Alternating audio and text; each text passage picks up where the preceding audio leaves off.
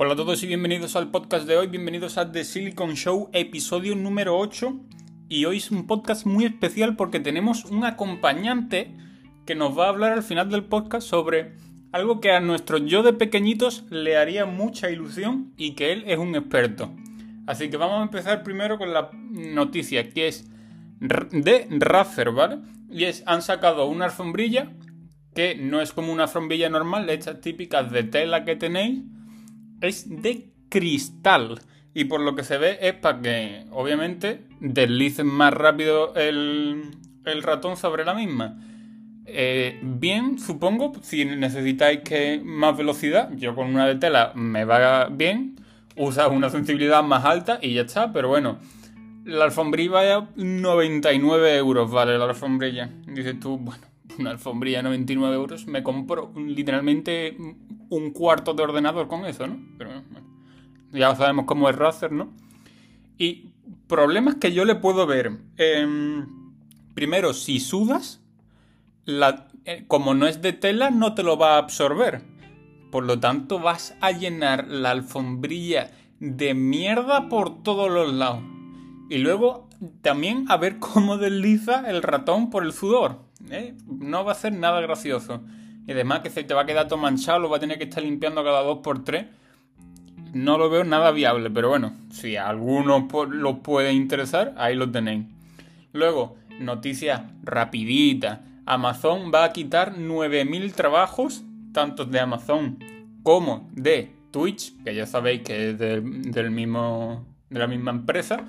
9.000 trabajos y pone que es debido a una economía incierta y que como no saben lo que va a ocurrir, pues deciden eh, quitar más posible trabajo y así poder optimizar su línea de producción, no sé qué. Bueno, ok, que quieres peinar a la gente y ya está, no me digan más. Luego nos pasamos a la aplicación mm, de TikTok, la cual odio, no uso, no tengo ni cuenta, pero bueno, os traigo la información porque sé que muchos de vosotros la usáis. Y es que van a poner, o han puesto, no, no lo sé muy bien, una función de resetear la For You page. Que supongo será la, la página de recomendado según las publicaciones que más veas o lo que sea. Y lo que va a hacer es hacer que a partir del momento en el que tú le des a esa función, te va a hacer un reseteo completo como si hubieras ingresado con tu cuenta de nuevo. Como si fueras el primer día que tú inicias sesión en TikTok y te pusieras a ver em, mierda, básicamente. Así que supongo que a alguien que lleve un montón de tiempo con la cuenta de TikTok le puede venir bien para ver publicaciones que ya, le, que ya no le interesan porque hace dos años que no quiere ver perritos en TikTok. Yo qué sé, supongo. Luego, eh, YouTube ha quitado el veto a Donald Trump y mm, según decían era porque no querían, en su momento le pusieron el veto porque no querían fomentar la violencia de ningún tipo, no sé qué. Y ahora se la han quitado porque dice que ya esa violencia no existe y como que necesita que todo el mundo escuche la opinión de una persona que va a ser eh, candidato a la presidencia. Así que se le ha quitado el veto. Ya puede subir vídeos, directos, publicaciones, puede subir de todo Donald Trump. Cosa que dudo que haga teniendo en cuenta que Donald Trump tiene ya su propia red social. Así que bueno, que a lo mejor me equivoco, ¿eh? pero yo creo que no va a hacer uso, va a decir, ok, gracias por quitarme el veto, adiós. Luego, la noticia estrella para mí de este podcast de las que voy a hablar yo. Luego viene Bernie que ya os he dicho que es Bernie, claro, y es un dron de Zipline, que es, la Zipline es la compañía. Hay dos tipos de drones, ¿no? Y se están usando ahora mismo en África, creo, y en algunas partes de Estados Unidos.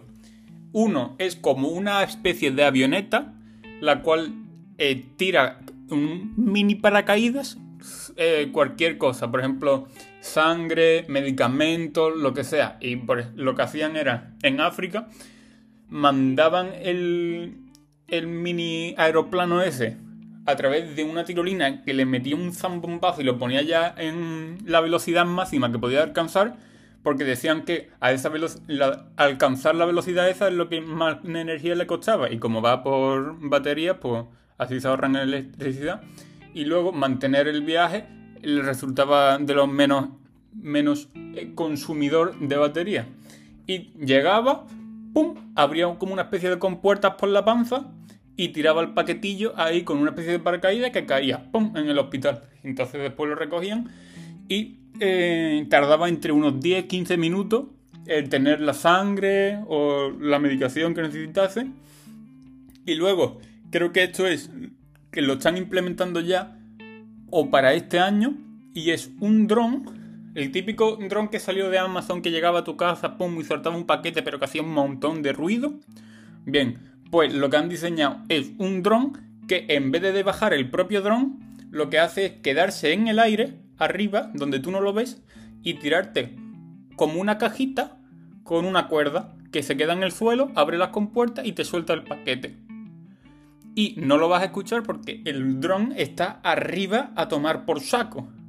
Y además el dron lo han puesto con una tecnología que es, se han fijado literalmente en la naturaleza, como hay que hacer siempre. O sea, tú quieres perfeccionar algo, fíjate en la naturaleza porque lleva años y años desarrollándose. Y se han fijado en el té de un pájaro, no sé qué, que nunca hace ruido y tiene un peso enorme. Y han hecho que las ondas se, se minimicen y así suena como un...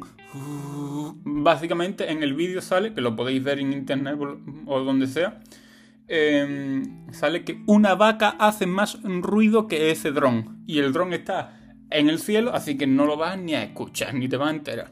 Supongo que te llegará una notificación al móvil o algo, porque si no, no te vas a enterar de que llegue tu paquete. Y cosa que digo yo, que está muy bien que un dron te traiga el, el paquete a tu casa. Pero yo, yo pienso como. Yo llevo mucho tiempo en internet y pienso ya como internet. Y digo yo, bueno, nadie impide a que otro dron vaya detrás del dron y te robe el paquete. Yo me conozco internet. Así que bueno, este ha sido mi apartado y os dejo con el experto. Muy buenas a todos, ¿qué tal estáis? Soy Bernie y voy a hablar sobre un tema del que me gusta mucho hablar, el mundo del wrestling. Estamos a menos de dos semanas del evento de lucha libre del año por parte de la WWE, que es nada más y nada menos que WrestleMania. Y este de toda la carne del asador se dirige a Hollywood, concretamente al SoFi Stadium de Inglewood, California. El evento va a tener lugar los días 1 y 2 de abril, justo al comienzo de la Semana Santa, y cuenta con una cartera de 12 combates. No voy a decir todos, pero sí aquellos a destacar como por ejemplo el regreso de John Cena luchando contra el campeón de los Estados Unidos, Austin Theory, por dicho título, la lucha entre Logan Paul y Seth Freaking Rollins, la defensa de los campeonatos indiscutido en pareja, de los campeones los uso ante Sami Zayn y Kevin Owens y la lucha más importante de la cartelera, la lucha por el campeonato indiscutido universal de la WWE entre el campeón con el reinado más longevo de la era moderna, el jefe tribal Roman Reigns y el ganador del Royal Rumble 2003, la pesadilla americana Cody Rhodes. Y aquí añadir también la inducción al Salón de la Fama de figuras como The Great Muta, Andy Kaufman y también de la que todo el mundo está hablando, la de Rey Misterio, que probablemente vaya a luchar frente a su hijo Dominic Misterio, siendo posiblemente la última lucha de su carrera. Actualmente se han medido casi 57.000 entradas por cada noche, siendo este el número inicial de entradas disponible, y no se descarta que en los días que quedan vayan a poner más a la venta. Además de que existe la posibilidad de convertirse en el WrestleMania más visto de la historia tras los últimos récords de audiencia en pico con los anteriores pay-per-view, sumando la posibilidad de ser uno de los eventos más exitosos de la historia de la lucha libre. En mi opinión, con todo lo que está teniendo lugar en cuanto a las historias y lo que ya eh, se presenta en la cartelera, podemos estar presenciando uno de los mejores WrestleMania de la historia tanto en calidad como en impacto internacional. Todo esto va a tener lugar los días 1 y 2 de abril, pudiendo ver el show en la W Network por el precio de 4 euros, además de poder acceder a distintos contenidos como otros pay-per-views, documentales, etc. Y bueno, esto es toda mi participación en el Silicon Show. Muchas gracias a Dani por dejarme participar. Y adiós.